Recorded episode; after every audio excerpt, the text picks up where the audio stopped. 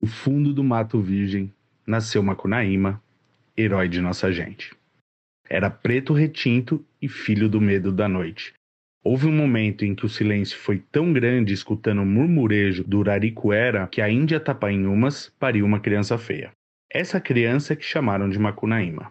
Eu sou Diogo Sevilho e você vai descobrir nesse episódio o que eu estou fazendo aqui. Sinta-se em casa, você é o nosso convidado deste programa. Aceita o Macunaíma? Você, vai beber o quê? Começa agora Barman das Horas Vagas Cultura Alcoólica para Amadores.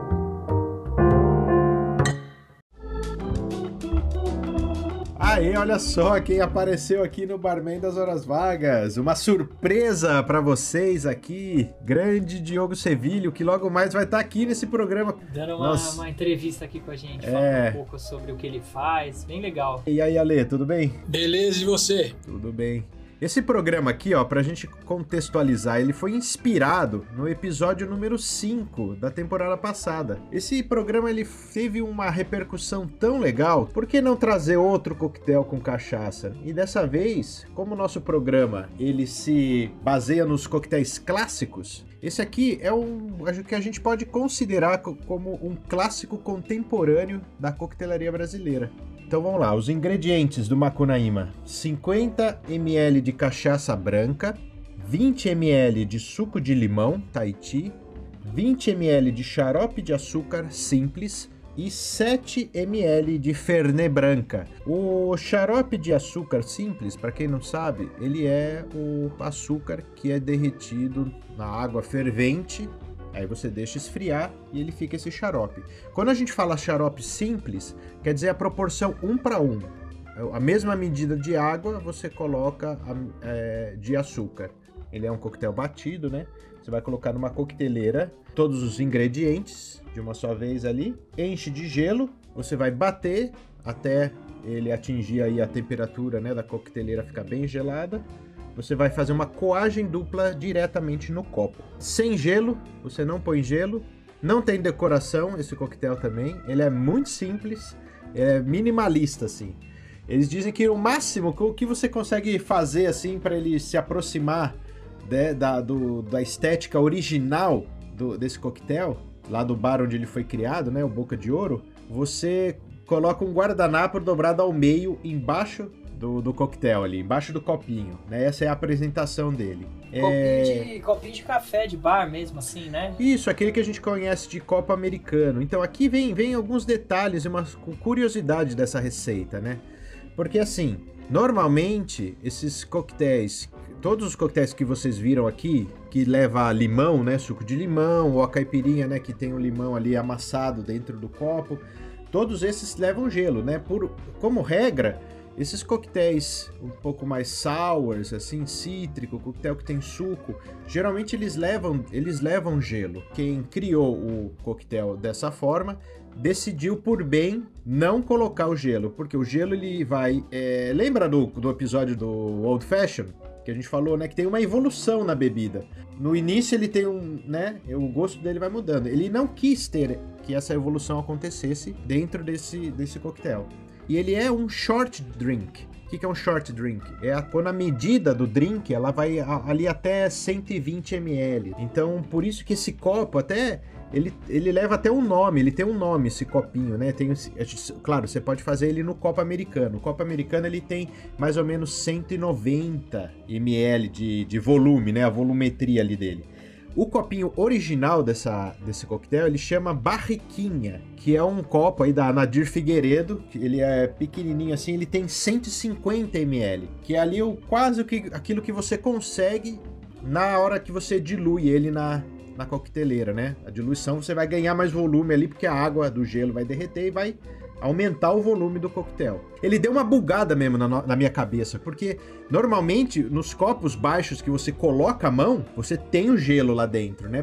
Para que a temperatura da sua mão não esquente a bebida. Normalmente, drink sem gelo, ele vai numa taça alta, onde você segura na haste e não coloca a mão no, no- no bojo da taça, né? E, e aí, né, fui Uma taça pensando... martini, taça champanhe, né? Isso é, até uma taça de vinho, né? Que você não segura ali no, no, no bojo do, do copo. Essas, essas taças é, é, mais elevadas aí, né? Pode reparar, geralmente vai o coquetel que vai ali é coquetel que só tem elementos alcoólicos. Esses elementos alcoólicos eles são muito delicados. Normalmente o volume também desses coquetéis são menores. É, se você coloca o gelo ali, isso aí meio que vai, vai destruir toda a característica do, do coquetel, né? Pelo fato dele ser mais sensível, né? De ser um coquetel só feito com bebidas alcoólicas. No caso aqui do Macunaíma, claro, a estrutura do Macunaíma permite também que você coloque o gelo. Então, se você quiser fazer na sua casa colocando também um On The Rocks, ele vai bem, né? Aqui o que eu tô passando é a receita que você vai encontrar lá no Bar Boca de Ouro.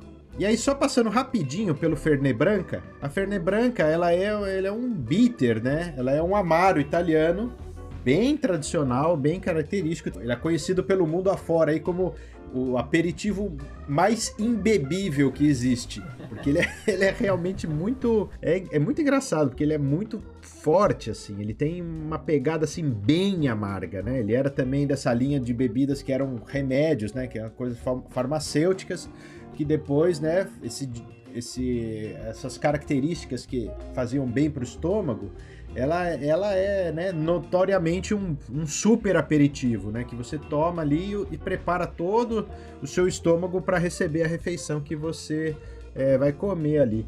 E ele Os tem Os uma... argentinos gostam de tomar com coca, né? Então, coca com fernet, né? É, o, é chamado de fernandito. Se você quer fazer um fernandito em casa, você é só, né? Tem várias proporções aí, mas a, é, falando assim por cima, é Coca-Cola com Fernet. Sabe que é na 70% do consumo mundial de Fernet tá na Argentina. É, é, é, né? é. Caraca! É. Não sabia, não, louco. 70%, é. E eles são, são bem fãs dessa bebida. É engraçado porque você toma essa, essa bebida é, pura ela tem um gosto muito forte, mas o simples fato de você já misturando ele na Coca-Cola, ou então aqui, né, ela é uma quantidade muito pequena, 7 ml, né, nessa receita. Ela é uma, é uma bebida meio que camaleônica, assim, sabe? Ela se adapta porque como ela tem ela, muitos... É, ela, ela agrega um, sem ser agressiva, é, né? Ela tem um fica, perfil de sabor, assim, gostoso. muito, muito, muito, assim, é amplo, né? Ela tem um leque, assim, muito amplo. Então, onde você coloca, ela meio que, opa, se molda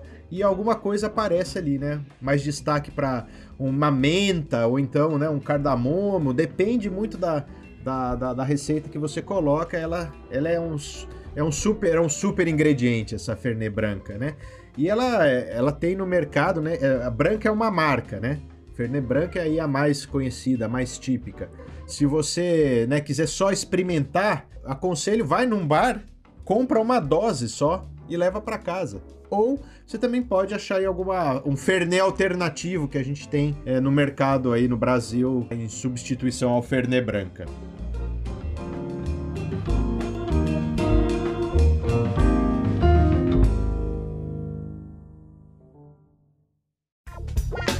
A B2A distribui bebidas e alimentos para bares, restaurantes, hotéis, empresas, eventos e agora está com uma novidade. Ela abriu as suas portas para clientes finais como você, ouvinte do podcast Barman das Horas Vagas. Junto com eles, da B2A, nós preparamos para você os kits dos drinks dos episódios do nosso podcast. Acesse o site barmendashorasvagas.com para adquirir as bebidas do seu episódio favorito. Entregas para todo o território nacional. Você que tá ouvindo já, já percebeu que o Romano tem falado do Bar Boca de Ouro, né? Pois é, foi lá que, que esse drink foi, foi feito, foi criado. É um bar que fica em São Paulo, ali em Pinheiros. E em 2013, quando o bar foi criado, a dupla de sócios, eles lembram que durante seis meses o movimento era muito baixo eles ficavam lá meio sem ter o que fazer ali, esperando aparecer um cliente ou outro. E foi ali que surgiu do, duas grandes criações deles ali: o Bolovo modificado e o Macunaíma. Segundo um dos sócios, o Arnaldo Irai, não tinha nada para fazer. Daí eu olhei as poucas bebidas que tínhamos no bar e pensei em ficar misturando para ver o que dava. Até porque nada que você faz com três ingredientes não seja algo que alguém já inventou, né? Daí um dia eu misturei cachaça envelhecida, que era o que eu tinha, Fernet branca, limão, xarope de açúcar, bati e experimentei. Ficou legal. O Renato provou e também achou que seria uma boa. Foi assim que eles criaram o drink. Lá no começo, ele quase teve outro nome. Eles queriam ter um nome, uma pegada bem, bem brasileira, bem nacional. E em 2014 estava rolando a Copa do Mundo, né, de futebol aqui no Brasil. E eles pensaram em colocar Cachirola como nome. Era um tipo de chocalho que o Carlinhos Brau inventou e tentou emplacar como instrumento oficial da Copa. É verdade. Não sei se é Foi proibido, né? isso. Ele tentou, Mano, é a tentou É a cara do Carlinhos Brau esse negócio. Ele tentou montar algo que nem a Vuvuzela foi na Copa de 2010, né? É, lá na África do Sul, mas não deu muito certo não, que, que como o Romano falou, foi proibido nos estádios pela, pela polícia, né, por questões de segurança, e veio 7 a 1 né, melhor nem falar sobre isso, então eles acharam melhor mudar o nome rapidinho do, do, do coquetel. Foi aí que eles decidiram por Macunaíma, baseado na obra de Mário de Andrade, que é o anti-herói com um jeitinho brasileiro, né, nada mais brasileiro do que o Macunaíma. E foi assim, simples, bem brasileiro, que surgiu o coquetel de hoje. E uma coisa interessante é que aqui todos os coquetéis que a gente fala, que são esses coquetéis clássicos, ele tem um criador que é ou anônimo ou ele é uma história meio lendária que tem né, várias pessoas que com certeza todos eles já morreram, né? E aqui nós temos no nosso programa o primeiro coquetel criado por alguém que tá vivo. É, no, no Brasil hoje, muitas pessoas, pessoal que trabalha com mixologia, pessoal dono de bar, você pergunta qual que é o próximo clássico brasileiro? Qual é uma resposta unânime quase, que é Macunaíma. Por quê? O que, que faz um coquetel virar um clássico? É ele ser simples, ele ter reprodutibilidade, ele ter uma boa história, uma boa origem, né? Então todos esses aspectos, né, ele ser é, essa da coisa da reprodutibilidade é se você pega um coquetel e faz ele com um ingrediente assim muito muito específico, tipo, né, eu só acho aqui no quintal da casa da minha avó uma planta aqui, né, ali, né, esquece. Não, esse coquetel, ele pode ser realmente em qualquer lugar do mundo, você consegue reproduzir Ele é bem esse, esse- atual, esse né? coquetel. É. Bem, verão, eu acho, bem, bem Brasil mesmo. Delícia. Vale a pena provar, viu? E olha, aproveita. Faz ele em casa, mas também pega o seu carro, pega o metrô aí, pega o ônibus e vai lá. Vai lá no Boca de Ouro e prova esse coquetel lá, feito pelas mãos do Arnaldo. É uma oportunidade única que você tem aqui dentro dos coquetéis do nosso episódio de experimentar ali um coquetel saindo ali fresquinho da fonte.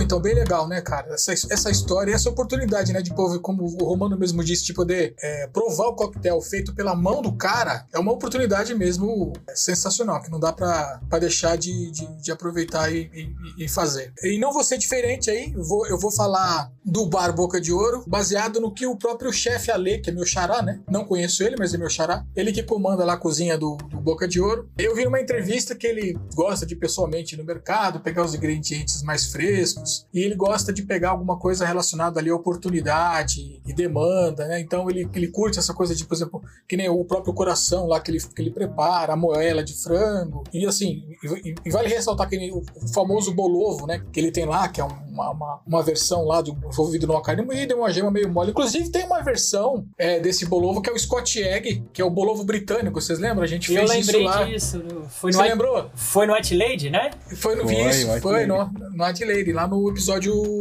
6, né? Episódio É. 6. E aí, o que, que foi? O que, que é legal? Que a única, a única, a única diferença aí dessa receita é que ele é feito com ovo de codorna, a gema também é mole e, a, e o blend de carne é diferente. Mas é, é bem legal, vale conferir lá no, no White Lady essa versão de bolovo britânico que dá pra, também para harmonizar com o, com o nosso Macunaíma. Então, voltando lá ao chefe ali, entre outras coisas bem legais que ele faz lá, eu vou deixar aqui uma versão minha de moela, bem bacana para você comer aí, com, com acompanhar aí com Macunaíma. É, vou colocar aqui os ingredientes em detalhes, você já sabe, né? barmendashorasvagas.com, tá tudo lá listada as quantidades, as proporções e o modo de preparo.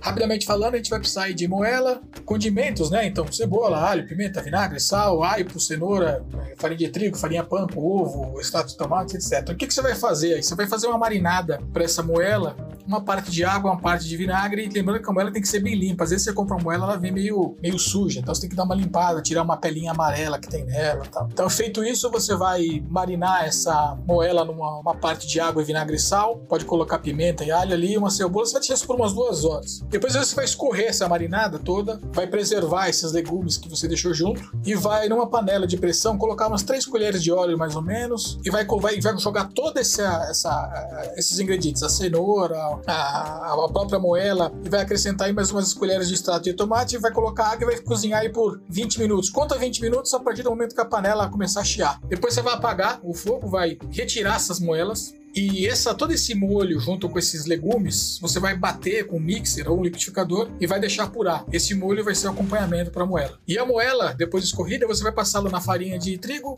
no ovo, na farinha panko e fritar. E aí você vai servir com esse molho aí. O legal é, que é o seguinte, você pode servir essa, essa moela frita, acompanhada com o molho, ou se você não quiser fritar, você pode usar essa mesma moela no molho, ela se apura no molho e pode servir ela com uma polenta mole. Finaliza com salsinha e tá resolvido ali com seu macunaíma. Delícia, Grande hein? Ale.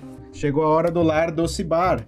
E quem tá aqui hoje de convidada é novamente a Raquel. Ela é bartender no restaurante Hits e ela tá aqui para ajudar a gente né, a ter sempre razão. Como é que o cliente vai ter sempre razão? Quando ele tá certo. O cliente tem razão quando ele tá certo. Então, para que a gente possa evitar algumas gafes, entender por que, que as coisas são feitas dessa forma, a Raquel vem trazer um quadro aí sobre comportamento nos bares. Vamos, vamos ouvir o que ela vai falar.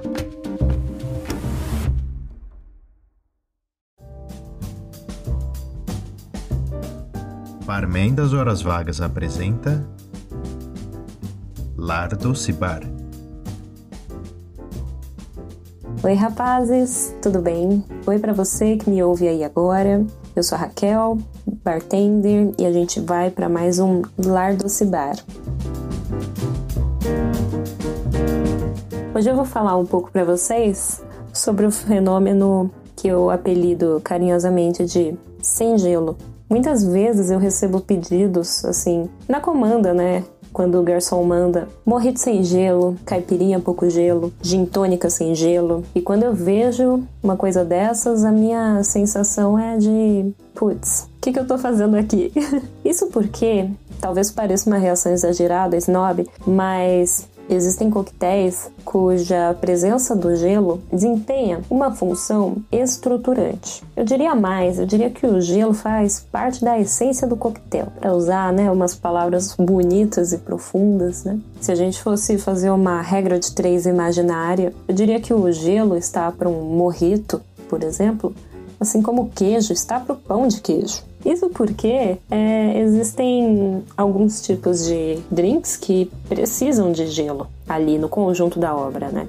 Morrito, caipirinha, gin tônica.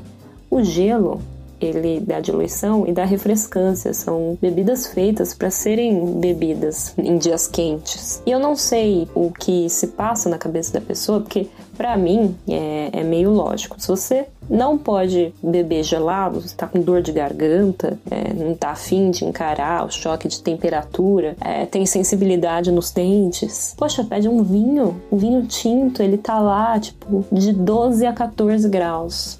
É friozinho, mas não é tanto, sabe? Dá um calor no coração, te aquece, né, por dentro. Dá uma ternura, um leve rubor no, na bochecha, deixa a fala assim mais tranquila, acrescenta um pouco de ânimo para a sua noite. Agora, se o problema não é a temperatura diretamente, né? Tá, não quero tomar algo tão gelado. A única coisa que passa pela minha cabeça é que a pessoa acha que com menos gelo vem mais drink, né? vem mais bebida, vai vir uma, uma, dose maior. Só que não, porque eu vou te contar um segredo agora. Existe uma coisa chamada inventário que acontece nos bares, restaurantes. Isso varia. Se vai acontecer semanalmente, se vai acontecer uma vez por mês, mas ela inexoravelmente acontece. Geralmente, pelo menos uma vez por mês. E nisso, o que acontece? Tudo é contado, todas as bebidas. Então, se eu sirvo um morrito com menos gelo e dose em dobro de rum, sem te cobrar isso na conta de alguma maneira, isso vai ser cobrado de mim. Na maioria dos bares é assim. Não dá para pedir menos gelo esperando que venha mais bebida. É, e não é por mesquinhez do bartender, porque é a regra. Você não vai comprar um saco de 5 quilos de arroz esperando que venha mais arroz nele. O seu coquetel, ele vai vir com a dose correta de bebida. Isso porque existe uma ficha técnica que me diz como eu devo preparar o coquetel, qual é a medida de rum, limão, açúcar que eu vou colocar lá, e a medida de gelo, e a decoração, e a montagem, e o tipo de palito de bambu que eu vou colocar lá, que tipo de guardanapo que eu vou colocar embaixo. Então, quando a pessoa pede é, menos gelo, mais forte, menos forte, em geral eu vou seguir a receita. E acho que muito bartender faz isso por aí, quando a pessoa é séria e gosta de cumprir as regras. Então, camarada, pedir sem gelo, achando que vai vir mais bebida, não funciona muito bem, não.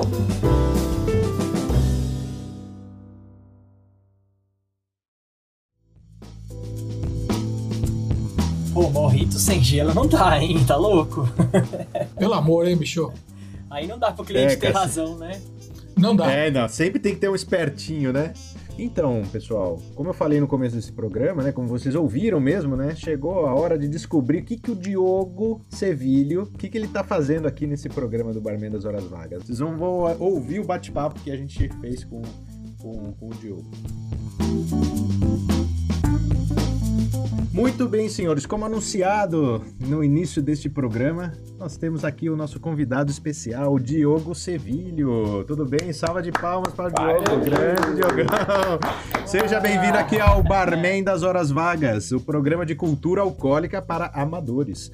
Tudo bem, Diogo? Tudo bem, cara. Primeiro, valeu pelo convite, cara. Fiquei bastante animado, Felipe. Muito obrigado. É, me- meu nome é Diogo, Diogo Sevilho. Eu sou também conhecido como Diogro. Acho que um pouco pelo porte e pela minha linha de trabalho, mas não pela, pela educação, porque eu costumo ser bem fofo, bem doce. e eu trabalho, eu sou bartender, mixologista.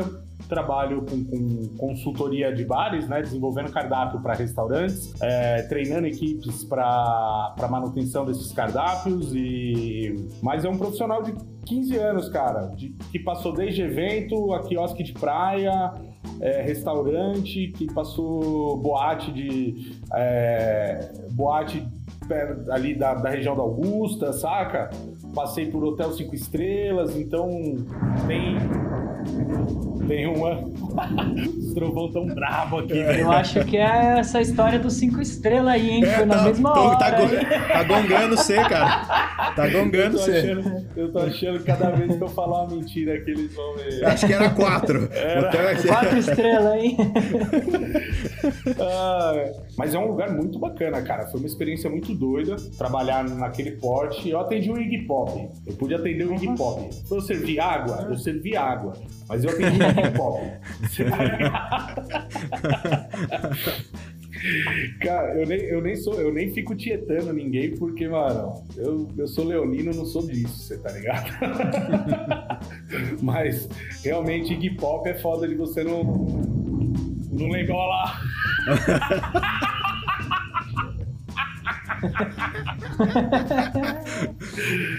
É, desculpa, pessoal. Se alguém não tá entendendo aí, é que cada vez que eu conto uma mentira, tem um trovão aqui na minha casa que, tá...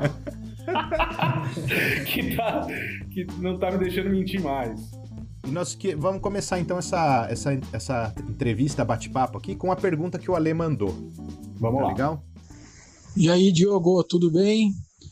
É seguinte, Diogo, eu até com base naquela entrevista que você deu, que você até fala da provocação que a tua tua esposa faz, né? Ela fala, ela faz referência à bebida como veneno, entre aspas, né? Eu vou usar o mesmo termo.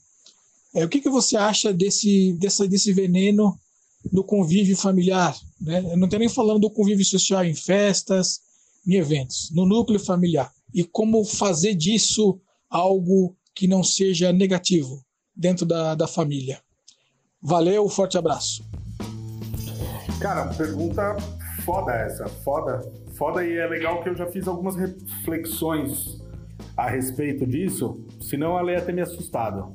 né? Porque é, uma, porque é uma pergunta muito importante. Eu comecei a beber com 13 anos de idade, com os camaradas na rua. Meu pai nunca abusou do álcool, vi ele bêbado poucas vezes, nunca teve comportamento agressivo, nunca teve, sabe, nada. É, minha mãe dirigia para voltar dos lugares, então eu não tive maus exemplos com o consumo de dentro de casa.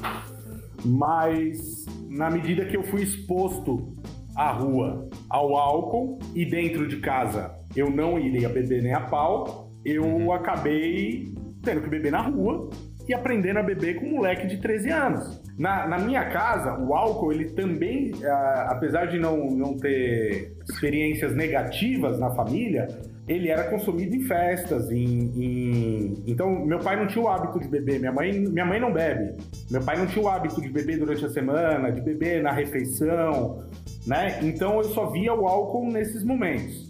Né? E por mais que meu pai não exagere, quando um moleque de 13 anos vai beber, ele exagera. Né? então, cara, para mim ele estava inserido nesse ambiente de festas e pela imaturidade e exagero, né? Mas eu vejo que talvez, não tô falando que é meu caso, cara, mas que talvez o álcool estar inserido num contexto saudável dentro de casa, e eu não tô falando de oferecer álcool para criança, mas eu tô, sim, sim. Eu tô falando da, da, do, do jovem ali ver que o pai toma uma tacinha de vinho durante o almoço ou toma um rabo de galo no, durante o almoço, comendo um PF ali na rua, e depois deixa o filho na escola e vai trabalhar e tá tudo bem né? Ele vai ver aquilo de uma forma diferente. Ele não tá vendo o pai abusar de álcool, nem nada. E o pai tá tomando um aperitivo. Sim. Ele tá consumindo uma bebida com uma função dentro da refeição dele, que não é embriagar. Vai trazer relaxamento, claro, mas o contexto, né? O contexto do consumo, né? Então, eu acho que, assim, se você tem pessoas que bebem em casa, as crianças, elas vão estar expostas àquilo. E o contexto em que elas estiverem expostas àquilo vai ser muito importante para a relação que elas vão ter com o álcool. E você Mas como que é para você, Diogo, então, hoje em dia? Como é que é a sua... Porque você trabalha com isso praticamente 24 Sim. horas por dia. Como é que... Sim. Como é que você eh, lida com isso? Você precisa de outras ferramentas para manter, porque é aquele, é aquele negócio, cara. No geral, você não quer, você não quer a, a, a droga, você não quer o álcool, você quer o que ele te causa depois. Seja o bem-estar ou o mal-estar, né? Então descobrir esses gatilhos e evitar eles é muito importante. O que que acontece? Para mim, cara, a, o meu último episódio, ele foi bastante traumático. Eu falei, cara, eu não quero que isso aconteça de novo. Nunca mais. Não posso, não quero. Eu gosto da minha vida, gosto do, do jeito que ela tá. É, não do jeito que ela tava, né? Mas da, do que era bom nela eu gostava, eu falei, cara, isso precisa acabar. Então, que eu tenho que provar eventualmente bebida, né? Muito menos do que antes, porque eu tenho um repertório muito grande. Né? E vocês, vocês vão ver como isso, vocês ao longo desse seu desse trabalho do podcast, vocês vão ganhar um repertório tão grande que daqui a pouco vocês criam drink e montam carta de cabeça, porque você já sabe o que, que vai acontecer, uhum. né? Então a minha necessidade de provar hoje é muito menor. Mas vira e mexe eu tenho que provar. Agora, quando eu sinto que dá um grauzinho, já me dá sensação ruim. Entendi. Mas esse é o meu caso. Muito importante para quem precisa parar de beber e precisa continuar trabalhando com isso é ressignificar as coisas. É ressignificar o álcool em toda a esfera na sua vida. É, é tirar ele daquele contexto que você, que você vivia com ele, de abuso, e começar a fazer coisas para que ele não se insira novamente lá, né? Então, por exemplo, todos os projetos que, que todo o projeto Um Drink a Menos, ele foi uma, ele foi uma forma de superar. Porque foi uma, foi uma decisão consciente. Preciso ressignificar o álcool na minha vida. Porque ele vai continuar fazendo parte. Uhum. Eu não vou mudar de profissão. Era, a minha pergunta era essa mesmo, para você dar uma explicada do que é o projeto um, um Drink a Menos. O, o, projeto Um Drink a Menos, ele foi uma iniciativa minha que nasceu dentro do, da Festa Marginária, que é um evento que eu promovo de valorização de cultura marginalizada. A gente usa o boteco como espaço Né? E, e o boteco é uma escolha óbvia, porque é um lugar onde o tecido social está muito mais fácil de ser rasgado e promover uma interação muito mais, mais fresca entre diversas é, categorias, né? No, no boteco entra cachorro vira-lata, entra padre, entra, entra o, o motorista do ônibus, né? É, consegue conversar com todo é, mundo entra morador de tranquilamente, rua, né? Entra todo, todo tipo de gente, né? Então é, é um lugar em que tratar essas questões parecia muito importante. Aí, com o lance de eu ter parado de beber, a minha esposa me fez essa provocação, né? Ela, e aí? E aí, malandro, parou de beber, mas vai continuar com veneno, né? O que, que você vai fazer a esse respeito? E essa, essa, essa provocação ela veio de encontro com a necessidade de ressignificar o álcool ali, né? E aí eu tive que fazer algumas reflexões, cara. Se eu tô buscando valorizar uma cultura marginalizada, se o drink é a minha forma de fazer isso, porque é onde eu tenho repertório, é óbvio que eu trago outros elementos para a festa, mas o que eu posso fazer, além de ter criado a festa, é drink, uhum. né? É, então, é... a outra coisa foi pensar no drink a menos, né? Eu falei, cara, eu preciso e aí que tá, eu falo pra vocês, cara, eu não faço coisa, as coisas do jeito dos outros. Ah, o que que eu pensei? Eu falei, cara, vou, ven vou vender um drink a menos, né? Eu acho que não tem ninguém aí querendo vender um drink a menos, só eu. não, todo mundo. Só eu. Eu sou meio maluco nisso, cara, mas eu pensei, porra, e se eu fizesse a saideira do cara ser doada para alguma causa? E se ao invés dele tomar esse último drink, ele me devolva a ficha e ao invés dessa ficha ir para o meu caixa, ela vai para a caixa de doação. Ou seja, eu abro mão daquele dinheiro, ele abre mão daquele, é, daquele drink. E alguém ganha com isso. Quem ganha com isso? Na marginália, é, é, durante os, os eventos que a gente fez, a gente conseguiu arrecadar 600 reais durante as seis edições. É, a gente conseguiu arrecadar 600 reais que foram sendo doados para Casa 1, que é o Centro de Acolhimento à População LGBTQIA+, em situação de rua, que dentro do nosso projeto Marginália faz total sentido, porque se a gente está falando de, de valorizar culturas marginalizadas, eu acho que nada mais correto do que a gente beneficiar com o nosso trabalho de alguma forma. A parcela que na nossa ideia é a parcela que está em maior fragilidade social. Então, dentro da marginália, a gente doa o último drink de cada pessoa para casa um. E aí, porra, é uma ideia que casa bem com uma hashtag certinha, né? Dá super certo, não tem por que mudar a ideia disso, é um drink a menos, né? Mas o que eu venho batendo na tecla com, com as pessoas e com outros profissionais da indústria e algumas indústrias já vêm procurando para saber, e aí, como é que vamos fazer, como é que a gente pode fazer, é esse projeto não pode ficar na marginália, cara. Ele não pode depender só de mim. Isso que eu ia perguntar. É você que... Sabe o que eu acho legal? Eu, eu, eu, depois que conheci você, o seu projeto, tudo, eu também levei para um outro lado essa história de um drink a menos. Uh, eu mesmo comecei a me policiar para tomar um drink a menos, Aí, sabe?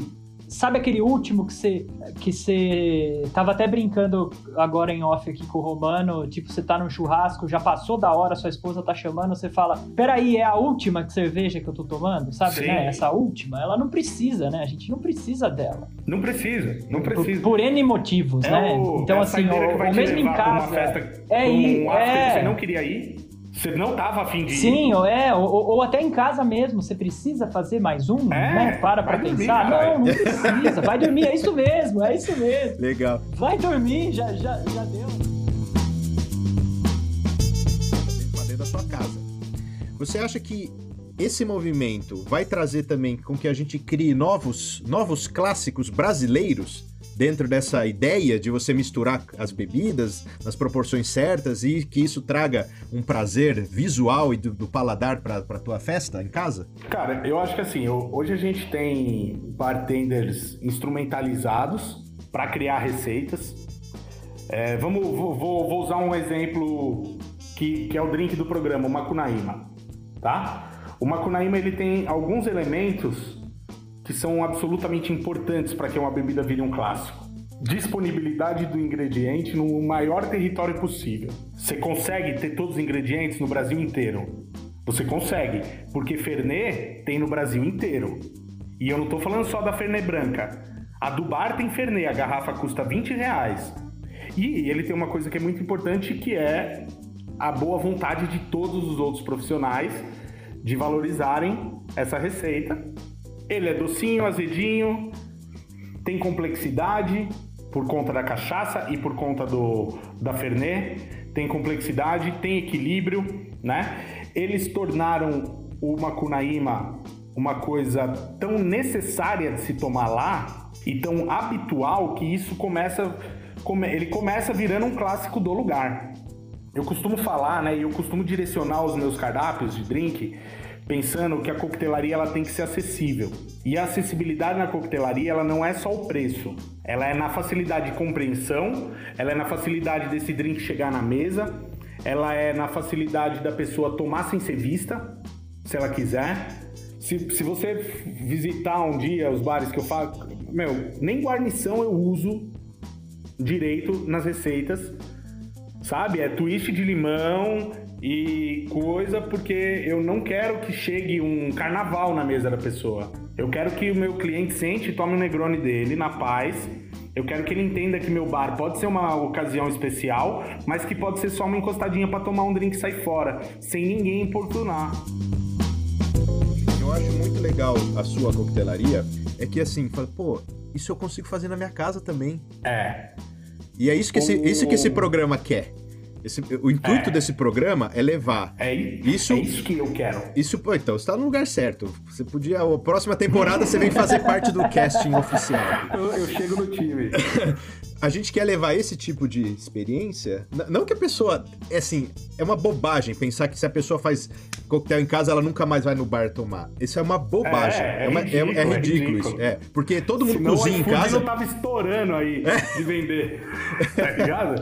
todo mundo faz. querendo ficar em casa. É, todo mundo todo faz mundo comida cozinha, em mas... casa e os restaurantes continuam abertos. É, são são coisas diferentes, mas. É, então, isso, isso mostra, cara, é, é, aquilo que eu falei. Eu, eu costumo pensar diferente. Na verdade, não é que eu pense diferente, eu penso sempre do mesmo jeito. E o jeito que eu penso é o contrário dos outros. Eu vou pro outro lado. Estrategicamente, trabalhar com bebida marginalizada, para mim, é uma maravilha. Eu tô nadando sozinho, meu irmão. Né? Hoje tem muita gente vindo e, e, essa gente vem atrás dessa referência, vem, vem comigo, porque eu sou extremamente disponível, saca? Né? E, e eu sei que eu criei uma onda mesmo. E que é difícil parar isso aí que aconteceu, saca? Mas a, a, a grande questão aí é isso. Eu olhei e falei, cara, eu tô vendendo drink para menos de 2% das pessoas que bebem álcool. Eu sou burro, velho. Eu sou burro. Você tá ligado? Eu sou burro. Eu tenho que vender drink Pra quem, mano, pra quem não bebe drink. É muito mais gente. É verdade. É muito mais gente. Você tá ligado? É muito mais gente. Então, Diogo, muito obrigado pela sua disponibilidade que você ter, de você ter aceitado esse convite de participar aqui do nosso programa. E você será sempre bem-vindo aqui, sempre que quiser, dar uma passadinha por aqui. Foi muito bom mesmo o papo, fluiu muito bem, dava pra gente ter ficado mais uma hora aqui conversando, com certeza. A gente faz outro quando vocês quiserem. Maravilha, velho. Obrigado, Diogo, mais legal, uma vez. Cara. Gostei muito dessa oportunidade, cara. Eu acho que é, não, não só pra, pela valorização das bebidas, da, da cultura nacional, da cultura é, marginalizada, mas espalhar um drink a menos é importante. Vocês viram que com o formato que ele tem, ele não precisa de mim. Qualquer pessoa pode fazer. Mas é importante, vamos tomar um drink a menos aí, cara. Né? Um drink a menos Nossa. pode ser uma vida a mais, né, é, velho? Podem ser várias. Aliás, inclusive a várias. sua, né? Pode é. ser várias. A, a, a sua de quem tá bebendo um drink é. a menos. É. Maravilha. Nós aqui é todos somos é, desta, desta política. Que se você beber menos, com mais qualidade, você vai beber por muito mais tempo. É isso aí. É. é isso aí. Maravilha, Diogão. Valeu, cara. Valeu, um abraço. Um abraço, Valeu, tudo de bom. hein? Tudo de bom.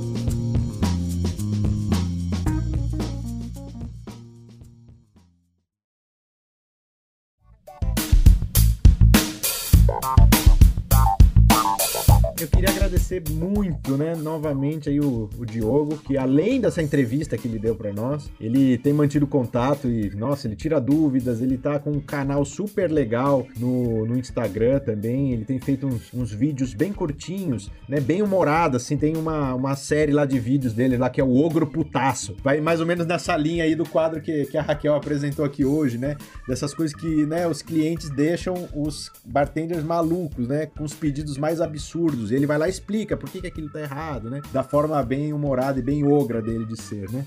Confere lá no Instagram o canal dele lá, Diogo Bartender. Você vai, vocês vão gostar. Ele dá cursos também. E eu queria dizer uma coisa, que essa entrevista que você ouviu aqui agora, ela não está completa, porque a gente não ia conseguir colocar ela dentro do programa. Isso que eu ia falar, muito- a entrevista deu horas de conversa, ele é muito bom de papo, gerou bastante assunto, né? Ia perguntar como que você fez pra caber no nosso programa, Romano. Quem quiser ouvir a conversa, onde que eles vão ter que ir? No nosso site. Sempre no site. barmendashorasvagas.com, você vai entrar no programa lá no episódio 15, episódio Macunaíma, ela vai estar separada do programa. A entrevista completa com o Diogo, você vai ouvir lá no nosso site. Quem, quem, quem já foi na escola e teve que fazer vestibular uma vez na vida, com certeza já se deparou com esse livrinho aí do Macunaíma.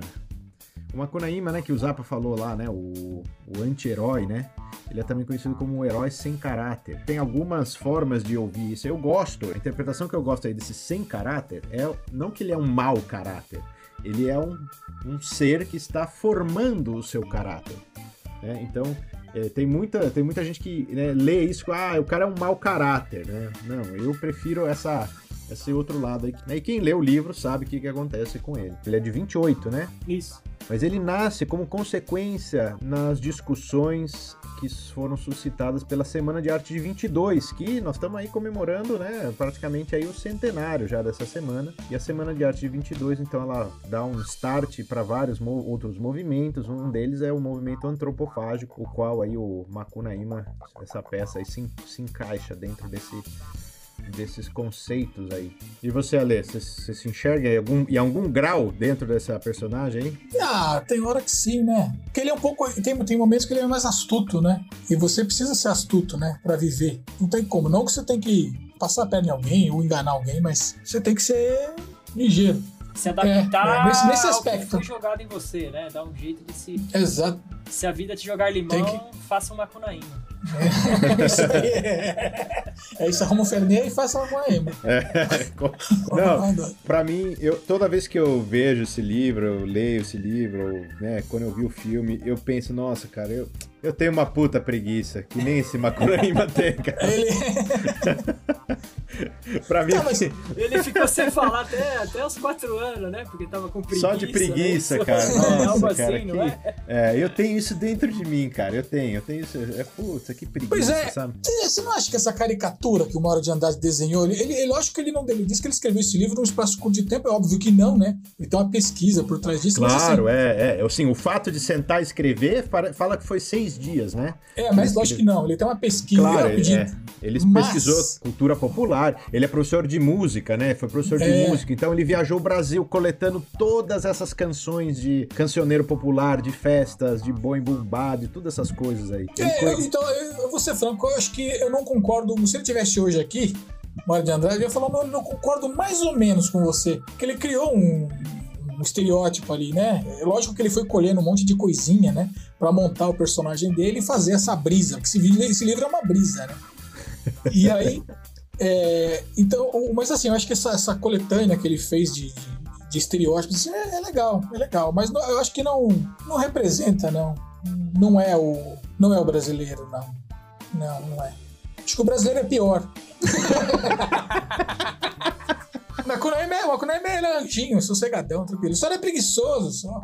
E ele tem também esse. Ele tem essa ironia, né? Porque quem que era, até então, o que que era o índio, né? O índio, né, com todas as virtudes, o herói e tal, era o Peri, né? E ele, óbvio, né, ele faz ali uma, um contraponto, né? Você tem o Peri e você tem, né, o, o Macunaíma, né?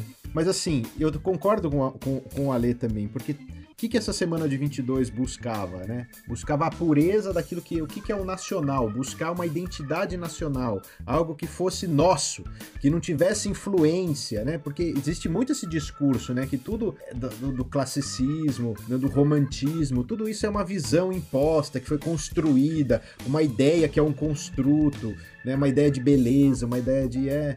Mas isso é construído também. Da mesma forma que uma Kunaíma também é um construto, né? Como que você vai criar uma coisa sem ser uma construção de ideias? Sem ter ideias por trás? É, só, é só, uma, é só uma questão de, de caminhos, né? Você não consegue depurar um negócio que seja é, a imagem daquilo que é única e exclusivamente brasileira. Existem, dentro da ideia do que é ser nacional, existem várias interpretações também. Se você pega na França lá, lá, né, sei lá, quando surgiu essa ideia, né, do que, que era ser francês. Ser francês era seguir as regras que o rei impunha. Não importa se você morava no território francês ou se você morava, sei lá, na Galícia. Se você seguia o que o rei francês falava, você era francês. E aí você tem outras interpretações que são territoriais. Se você tá dentro daquele território, você é pertence àquela nação. Mas se você mora numa comunidade, por exemplo, aí no sul, que só fala alemão, você só lê jornal alemão, é, você né, tem escola em alemão, você mora praticamente na Alemanha, dentro do Brasil, você também é considerado brasileiro dentro desses critérios. E aí você sai na rua com aquele cabelo loirão, assim, com aqueles olhos azuis. Ninguém fala que você é brasileiro. é uma confusão. O Brasil é tão rico, tão rico, justamente por essa confusão. E isso, é aí que você chegou no ponto. Isso é o Brasil. O, o resultado é isso, né? O, o resultado do Brasil é que caracteriza o Brasil hoje. O Brasil é essa mistura. Né? Não é à toa que a gente não tem a gente não tem traço. É um virada paulista, né? Exato, é, é um mexidão. É um mexidão, mexidão cara. Um mexidão. Mexidão. Feijão tropeiro, Agora, essa, é isso. Tro, é, é isso, cara. Agora você tá falando, né, Romano, semana de 22. Ela vem, quando ela foi, em 1922, ela foi um centenário, né, comemorando aí a independência em 1822, né, fecha um ciclo. Criaram esse movimento na ideia de fazer uma é, uma independência literária, né, artística do que a gente tinha até o momento e partir para uma coisa nova, nossa, não é isso? Mais ou menos isso, né? É isso que eu, eu tenho muita birra, cara, dessa semana, porque é hoje, hoje em dia você começa a ver algumas pessoas que se permitem fazer uma crítica, né? Porque até então, nossa, semana de 22 é, é sacrossanta, você não podia falar nada disso. Mas é. existem ali muitas é, contradições dentro dessa, dessa ideia da semana. A semana em si, na época, também não, não foi muita coisa. Sim, a semana, a, a, semana não teve tanto, na época, né? No ano de Sim. 22. Ela teve um olhar mais, ó, oh, nossa, isso aqui começou por causa dos movimentos que, que surgiram dela. Aí foram isso. resgatar a imagem de 22. Mas assim, é mais na literatura, na música, nas artes, eu acho que as artes elas ficaram bem de fora. Tanto é assim, ó, vou perguntar pro Zap aqui, que é um cara neutro, assim. Quando você vê, pensa em semana 22 e artes, né? Pintura, quem que você lembra? Da Tarsila do Amaral? Ah, então, lá é. Na mosca, na, na é mosca. Na é ó, não foi nem. Não, não, não foi nem ensaiado. Não, tá certíssimo. É isso aí. A Tarsila do Amaral, meu querido, estava na, na, França nessa época. Estava na França. E onde que ela aprendeu a pintar dessa forma? Foi lá na França, co co copiando Fernando Léger. Se você vê lá Fernando Léger, com certeza a maioria das pessoas não sabe quem é esse pintor, mas é um pintor muito conhecido e importante, né, dos modernistas. Fernand Léger foi o mestre da Tarsila do Amaral na França. Você pega uma pintura do Léger e pega uma pintura da Tarsila, você reconhece na hora. Esse cara foi professor dessa, dessa outra aqui. E não tem, eu não tô falando em contra disso, né? Porque eu foi, eu também, a minha educação toda de artista foi de copiar o cara. O meu mestre lá, o Jacques Toucher. Você pega, então, aí que vem a ideia, né, dessa desse antropofagismo, né, que eles falam, que é você pegar o que vem de fora, comer aquilo lá, né, digerir e você solta ali o que era, mas assim, o que sai não é uma coisa pura. Não é, é uma, é, entendeu? É. é. a cultura não pode ser rompida. Não, é isso é impossível. A cultura é, é um, é um fio contínuo que uma coisa é consequência da outra. Se você não tem como. Se você rompe isso aí, você acabou, acabou com uma coisa. Você não, você não começa nada depois dali. Então a cultura ela é um fio contínuo na história. Que ela... Sim, é, é isso, aí, isso, isso que me lembra. Por isso que eu falei que eu, que eu gosto do Mário de Andrade, mas eu sei separar algumas coisas assim.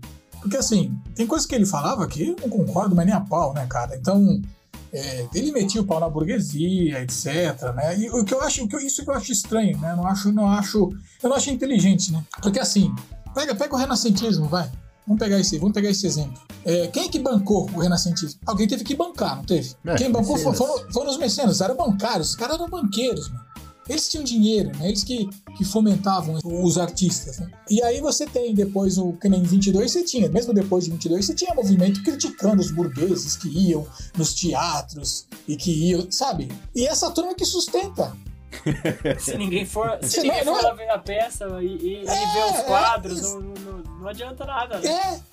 E quem é que vai, ia ver os quadros? Era a burguesia que ia no teatro, que ia ver as, ia ver as apresentações, ia ver. Era, eram eles, entendeu? E aí, fora a burguesia, metia o pau na burguesia. Quer dizer, eu não tô aqui pra falar em favor nem contra, mas eu comer alguma coisa antagônica, né? Porque é, você precisa disso, né? E, e- e o que você falou agora de, da semana de 22, que é falar assim, ah, não, vamos criar o nosso, mas esses caras iam beber lá fora. Eles beberam água lá fora. Todos eles que estavam trazendo e, e- e movimentando isso no Brasil, eles, tinham, eles beberam lá fora. Então, só para ser justo aqui, quem que era a pintora, né, que começou ali é, como símbolo da, da, da semana 22? É, Anitta Malfatti, muito mais do que do que a Tarsila Amaral. Só que o que, que aconteceu com ela? Ela apresentou, né, as pinturas dela lá meio picassianas, né, né? De novo. Por quê, né? Por De quê? novo.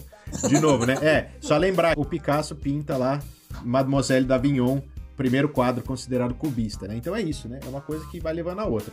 Então ela vai lá, pinta, faz, chama aqueles retratos modernos dela lá, e o Monteiro Lobato, que era o crítico, né, na, da época, que escrevia nos jornais ali e tal, fez uma, nossa, cara, mas uma crítica, assim, foi muito, foi muito, assim. E detonou a mulher, cara, e ela ficou bem abalada, assim, dizem que a carreira dela deu ti- tipo 10 passos pra trás, sabe? Ela tava preparada pra pintar, mas não tava preparada pra receber as críticas, né? Que vieram assim de maneira bem forte, bem ferrenha.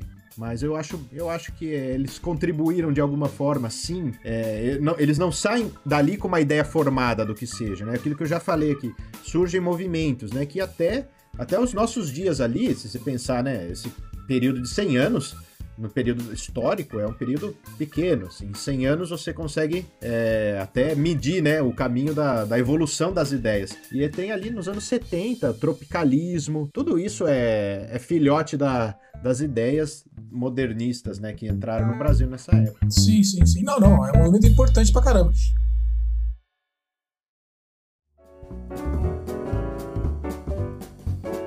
As nossas indicações culturais. Quem que quer começar? Pode ser, pode ser eu.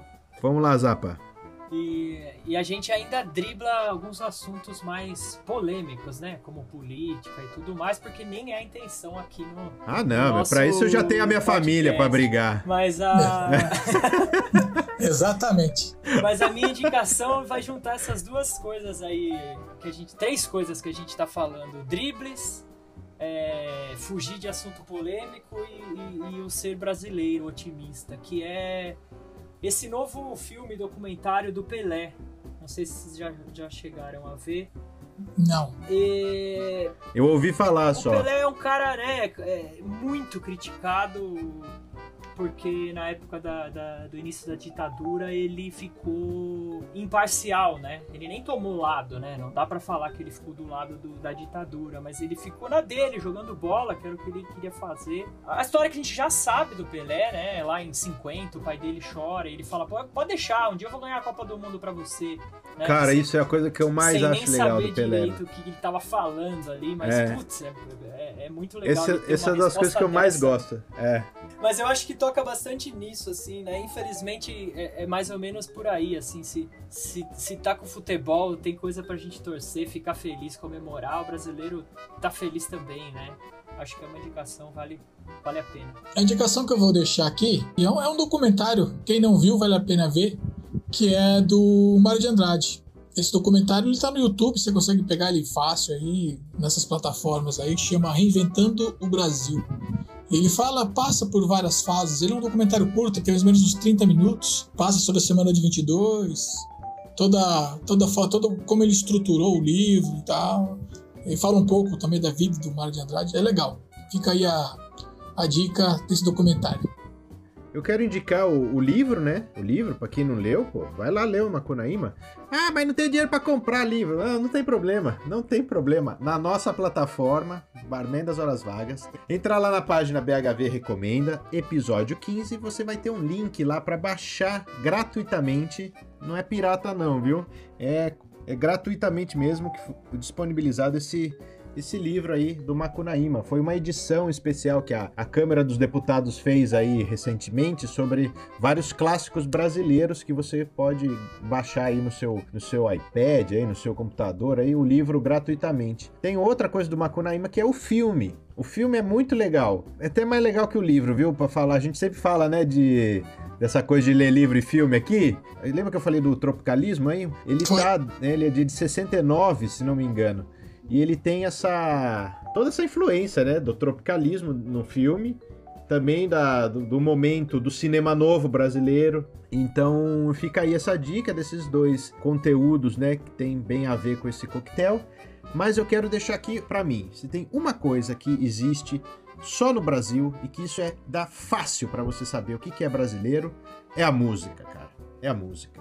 A música, a música brasileira, ela é uma coisa única no mundo, cara, no mundo. Não tem nada assim que você consegue comparar de diversidade, de qualidade, de inteligência, de sensibilidade, de tudo que você possa imaginar que infelizmente não é dessa forma, né, nas artes plásticas do, do meio onde eu venho. É, fica muito aquém, né? Mas a música brasileira, ela é uma coisa única no universo, assim. E eu acho, assim, que um dos representantes que está vivo, eu fiz essa analogia aí, né, com, com o Arnaldo, né, que é o nosso bartender de, desse episódio aqui. Um cara que para mim é um gênio vivo da música brasileira, é o Hamilton de Holanda, o bandolinista, que talvez você conheça, talvez não. Se não conhece, eu vou deixar aqui a indicação para conhecer esse cara, Hamilton de Holanda. Ele é um músico completo. Ele é compositor, ele é instrumentista, ele tem uma carreira assim, né? Começou a tocar quando tinha quatro anos de idade, assim, sabe? O negócio, o cara nasceu para isso. O que, que eu pensei também nessas influências, né? Porque o cara toca bandolim. O bandolim ele é um instrumento europeu. Ele tem, a sua, tem origem ali na, na Grécia, no alaúde, né, na, na, guitarra portuguesa, ele é, tem o costume de tocar num bandolim de 10 cordas, que é uma coisa, uma adaptação dos instrumentos do Brasil. Então, tem, né, dentro dessa, dessa ideia, né, do que é ser brasileiro, isso é um belo de um resumo, né, porque ela é, é são essas origens que vêm de várias partes, que se concentram dentro de um, de um ambiente e ela é modificada e adaptada para aquilo que é o nosso liquidificador, né? O Brasil é um liquidificador onde você põe tudo lá e bate, né? E eu vou deixar aqui o destaque então de um álbum que eu adoro, cara. Eu adoro, não sei quantas vezes eu já ouvi essa, esse álbum aqui, que chama Casa de Bituca. Quem que é o Bituca? Vocês sabem quem que é o Bituca? É o Milton Nascimento, né? É o Milton Nascimento, é. É o apelido do Milton Nascimento. Então ele tem esse álbum que ele fez com o Milton Nascimento, onde ele toca algumas canções do Milton, algumas peças que ele mesmo compôs, feita né, pelo Hamilton. Isso aqui para mim é a cara do Brasil, gente. Todo mundo deveria conhecer. Vai lá, Hamilton de Holanda. Muito bem. Tomara que você tenha gostado desse programa, conhecido mais um coquetel brasileiro, um coquetel de cachaça, e a gente se encontra no próximo Barman das Horas Vagas. Valeu, tchau. Valeu, tchau.